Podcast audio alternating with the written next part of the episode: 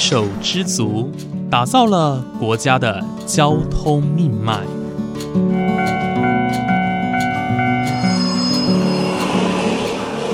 翻山越岭，运送着历史的独家记忆。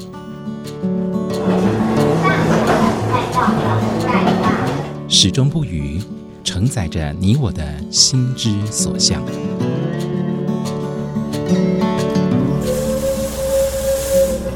各位旅客您好，欢迎搭乘本班次列车，我是胡浩辰，欢迎来到鬼世界，让我们一起探索铁道文化，感受铁道温度，记录铁道故事。本节目由正声广播公司台中台胡浩辰制作主持，欢迎收听。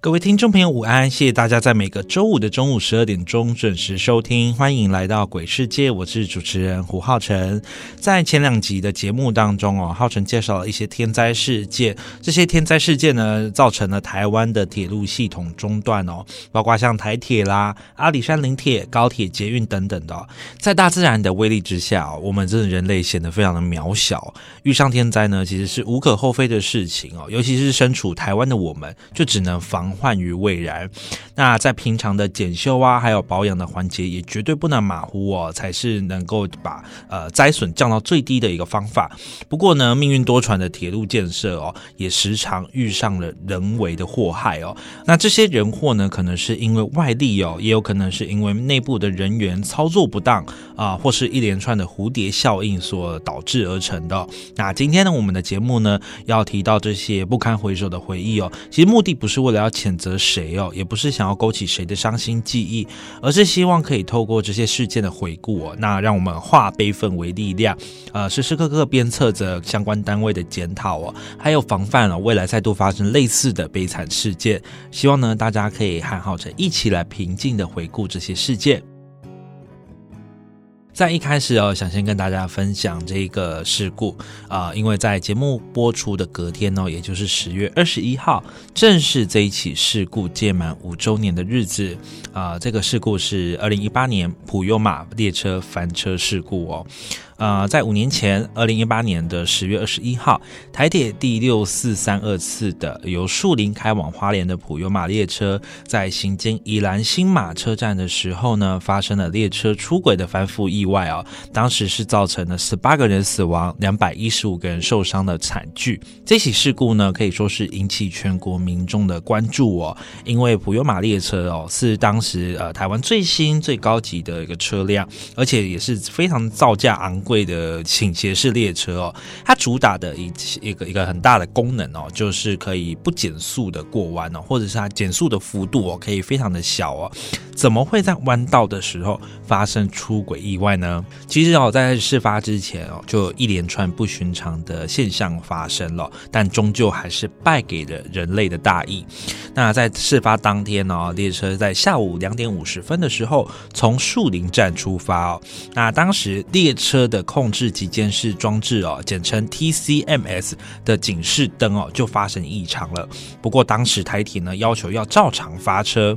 那在台铁呢晚四分钟哦，它经过双溪站的时候。开始出现了一些状况，就是发生了动力切断、沿途慢行的一个情况哦。啊，在晚十四分的情况之下呢，抵达了宜兰站哦，而且进行了这个简单的一个列检哦。那预计呢是希望能够到花莲站再更换编组。那离开宜兰的时候已经是晚十五分哦，已经是误点十五分的状况之下。那在列车呢异常还有误点的情况下，司机们当然很紧张啊，所以呢他为了要赶路啊，在在调度员的对话当中哦，就提到说要把这个 ATP 哦列车自动保护系统给关掉。那这个 ATP 是什么呢？其实它简单来说，就是列车在超过规定速度的时候，要保护驾驶人还有乘客安全呢，就自动自认的一个系统。也就是它会有个，它是算是一个自动的一个保护装置啊。那当时呢，因为他把这个 ATP 关掉了，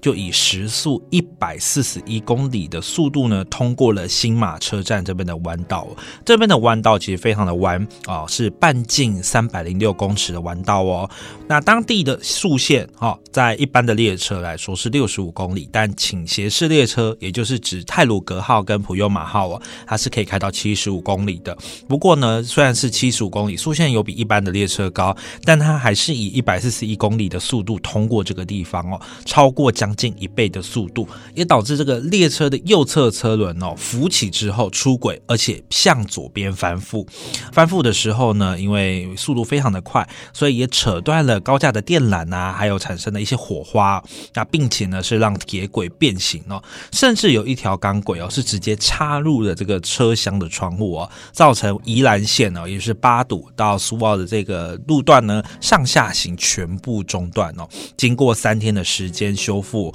啊，才恢复全线的通车哦。那这起事故的成因哦，说真的就是一连串的粗心大意哦。因为像前面有提到说，其实在出发的时候就有发现这个灯号异常，那中间也有发现这个动力不足哦，就是呃有这样子的情况发生。但是为了要呃就是顺利的发车抵达终点哦，那中间呢忽略了一些状况，那导致这个翻车的事故。而后续呢，行政院就成立了国家运输安全调查委员会哦，来全面清查陆海空的交通哦，希望可以避免这样子类似的事情再度发生。另外，在二零一九年开始呢，台铁呢也陆续的在每一台列车上面装设了自动速线系统哦，只要呢这个 ATP 没有启动。列车就会自动限速在六十公里以下哦！这件事情呢，其实看似尘埃落定了啊，但是在二零二三年，也就是今年呢，大概九月份的时候，又在事故的车辆当中哦，找到类似罹难者的遗骸哦，让台铁哦再度被救责。所以其实真的希望哦，在后续的处理呢，呃，台铁能够妥善的处理哦，像受害者的家属家属心灵啊，那也希望呢，可以真的让家属得到安慰。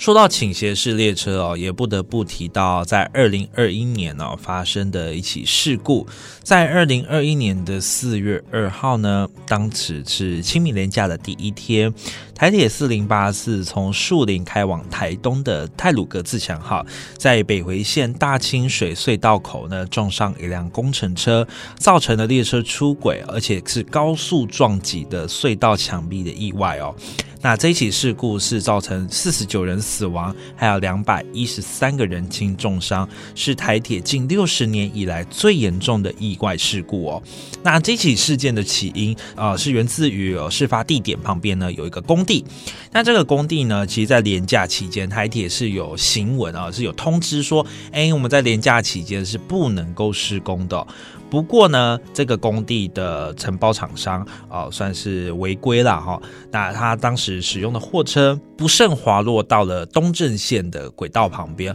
哦，因为这个路段比较特别哦，它的两条呃上行下行的轨道并不是连在一起的。那这个工地呢，它其实这个旁边这个斜坡所影响到就是东正线。所谓东正线呢，就是呃是南下啊，这边是属于南下的一个列车的路段。那这个货车呢，就是滑落到了东正线的轨到旁边，而施工单位呢，却没有第一时间去通知台铁哦，有异物入侵。呃，我在猜了哈，我这是我猜测的，可能是因为他们是违规施工哦，可能工期啊就是进度不顺利，所以他们利用廉价的时候施工。那他们呢，就是为了要避免说，哎，被台铁就责啊啊，反倒是呢，就是用个人的器具去把这个货车拉起来，结果呢，这中间那个又断裂哦，工程车是整个呃完全卡在轨道上面，而恰巧呢，在隧道前面刚好是一个弯道，也就是说列车啊会经过一个弯道呢才进入隧道哦，因此司机员根本就没有办法提前察觉呃有异物入侵，等到看见的时候紧急刹车是。已经为时已晚了。那泰鲁格号呢，就是以时速高达时速超过一百二十公里的速度去撞上这台工程车之后，车头呢是持续的向左倾斜啊，而且出轨。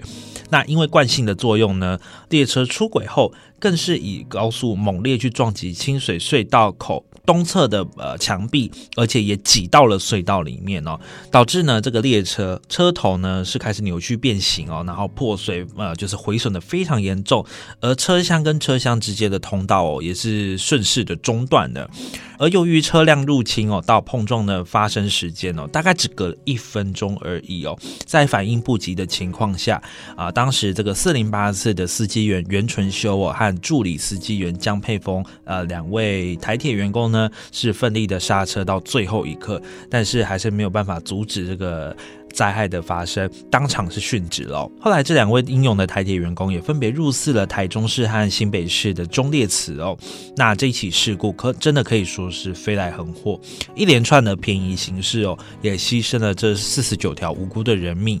但是哦，在台铁的部分，其实也有先取的一些讨论的议题哦。呃，因为当时是适逢四天的年假嘛，清明年假。那为了要疏运往返东部的人潮，不管是回乡祭祖的，或者是观光人潮哦，其实台铁在当时有开放了一百二十张的无座位车票。呃，如果常搭火车的大家应该都知道哦，呃，泰鲁格跟普悠玛，甚至是现在的自强三千型啊，就是自强号。都是不发售无座位车票的。不过当时因为就是有提到说是为了要疏运人潮，所以他们有开放泰鲁格的一百二十张无座位车票。而在后续呢，运安会的报告当中也有发现，这罹难的四十九个人当中，其中有三十个人是无座位票的乘客。因此，倾斜式列车是否再度开放无座位车票给旅客搭车，其实这个又再度的掀起一个讨论了。不过，我个人认为啦，呃，开不开放无座位车票跟这件事情没有引起太大的关联。原因是因为今天如果是开放。一般可以无座位票的，像 PP 自强号，甚至是区间车行经的这个地方，一样会发生这样子的意外啊。我个人认为，呃，站不站票。是没有太大的一个影响，而这起事件呢，更是直接影响了台铁局走向公司化的最后一根稻草啊！呃，预计在二零二四年，也就是明年呢，大概呃两个月后，台铁局就会正式的改制成为台湾铁路股份有限公司了。那这个公司的话，大家一直都在呃有一些意见，好，正面的、反面的都有。那就是希望呢，有可以透过公司化经营的角度呢，来去解决台铁常年亏损啊、设备老旧啊、车辆老旧，或者是说人力严重不足的一个情形哦。但是能不能真的解决问题，其实真的是要靠时间，以及说现在台铁局、交通部他们到底目前的配套措措施哦，以及人员的安置到底有没有做好，这些其实都是有非常多的讨论空间哦。那也希望呢，透过这样子非常可怕的悲剧哦，能够唤起当局真的要非常注重这个运安的问题哦，就是运输安全，呃，希望不要再有类似的事情发生。那么今天还要再谈论最后一起事故，真的是离我们非常的近哈？为什么？因为它发生的时间就是在今年。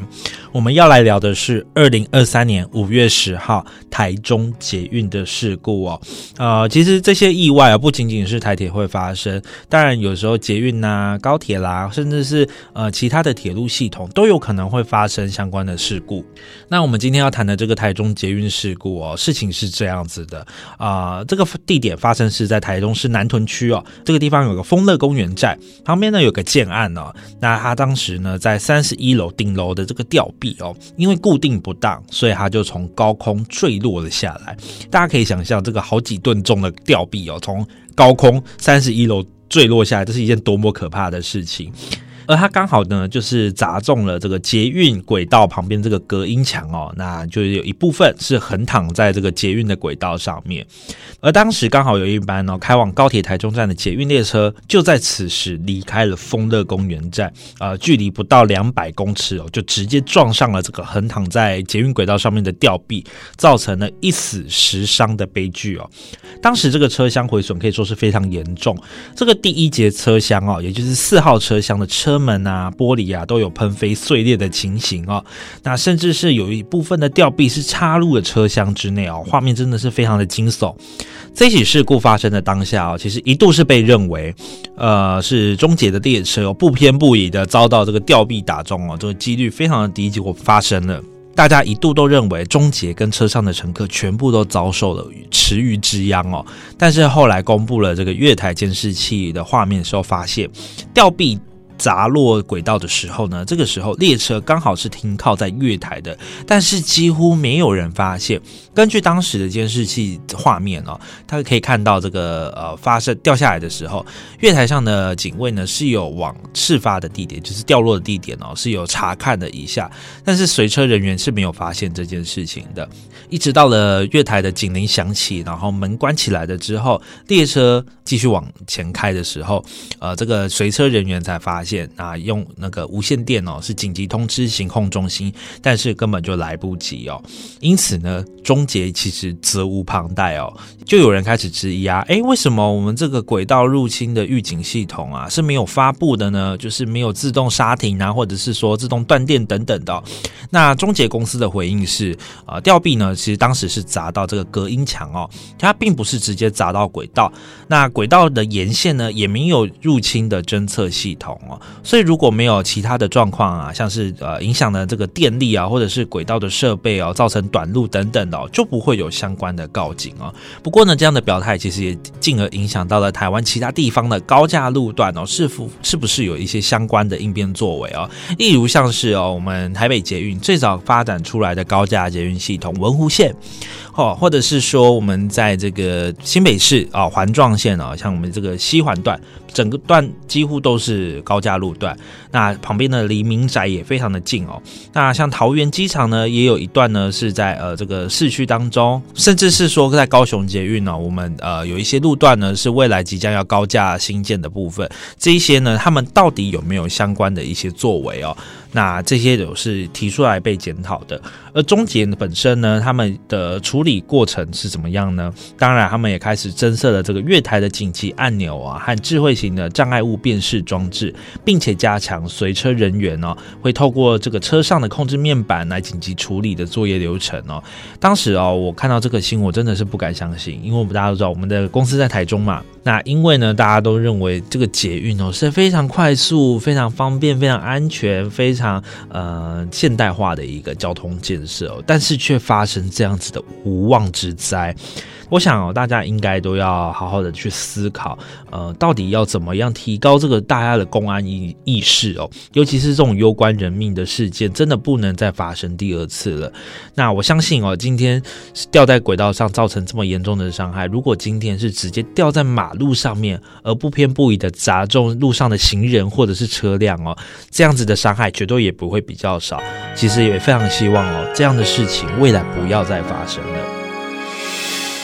伤心的时候有我陪伴你，欢笑的时候与你同行，关心你的点点滴滴。掌声广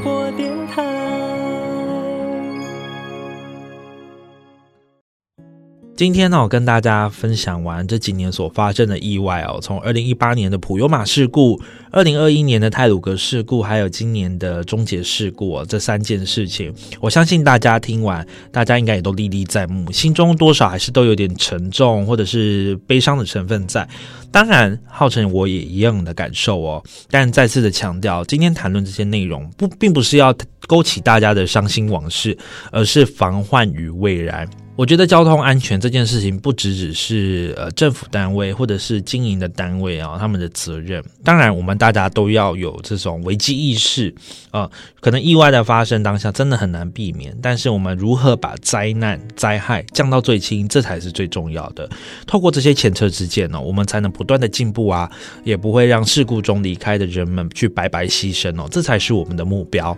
而在下一节节目当中哦，我们要继续谈谈过去哦所发生的一些铁路事故。呃，其实，在台湾铁道营运以来哦，不管是什么样的铁路系统啊，捷运啊、高铁等等的，呃，其实多多少少都有一些呃事故发生。那像是在大约六十年前哦，有发生了一起火车对撞的事故哦，这一起事故非常的严重。那另外呢，大概在五十年前，火车和货车哦，呃的对撞，进而影响到了这个自强号。当时的自强号多了一个警示的红色涂装哦，这是当时政府因应这个事件。呃做的一个改变。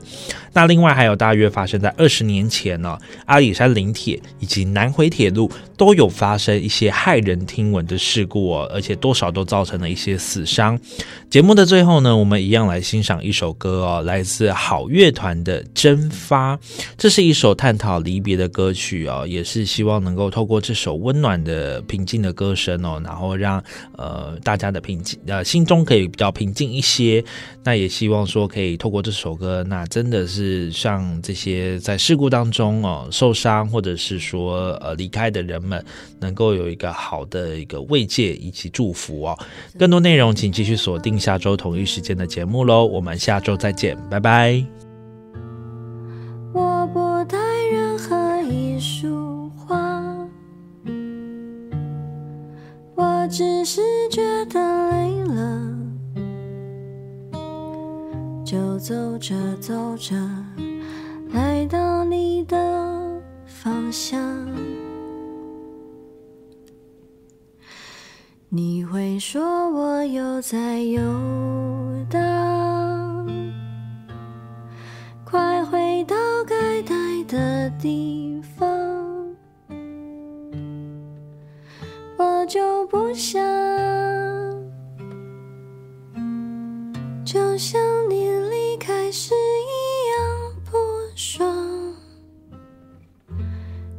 就像是蒸发。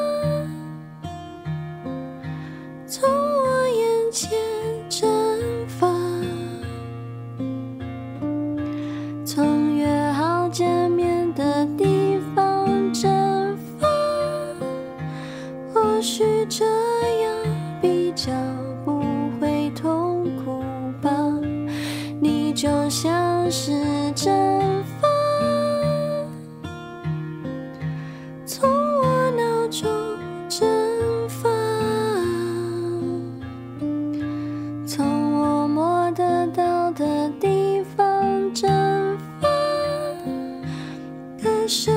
活还是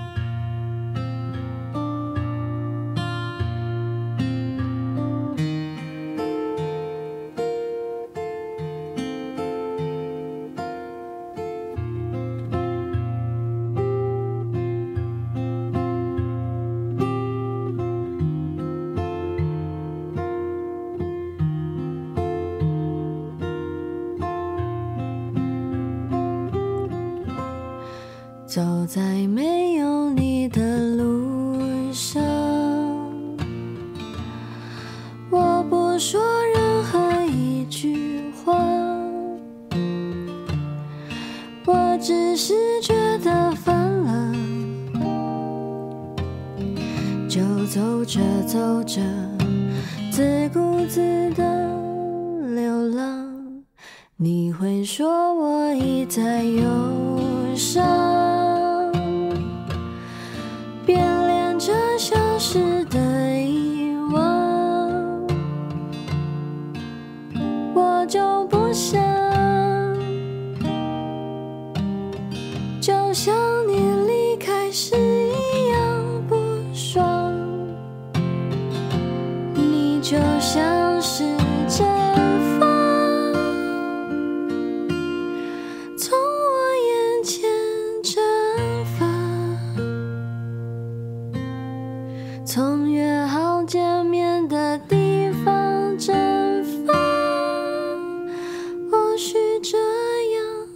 这样比较不会痛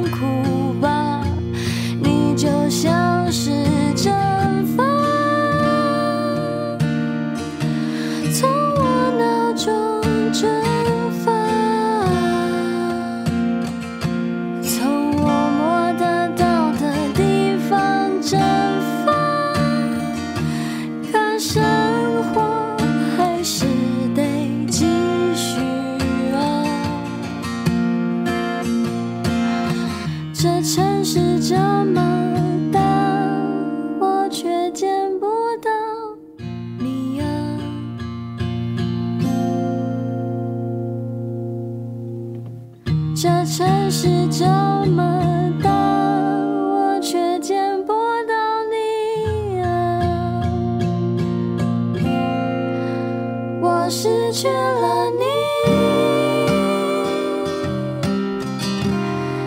也丢失了我。我想说的话，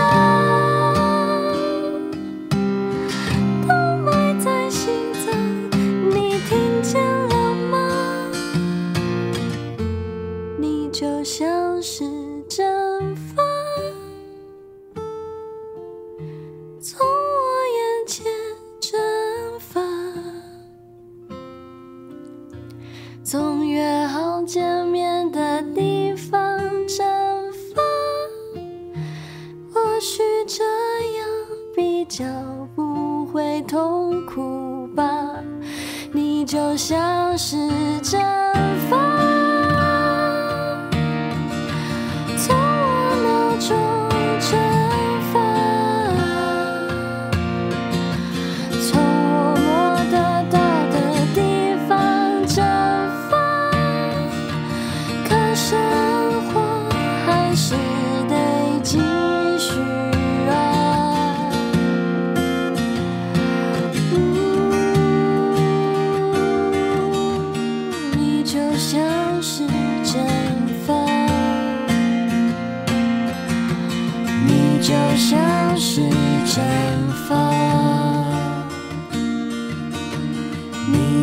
像是蒸发，你就像是蒸发，你就像是蒸发，你就像是蒸发。你就像是蒸发。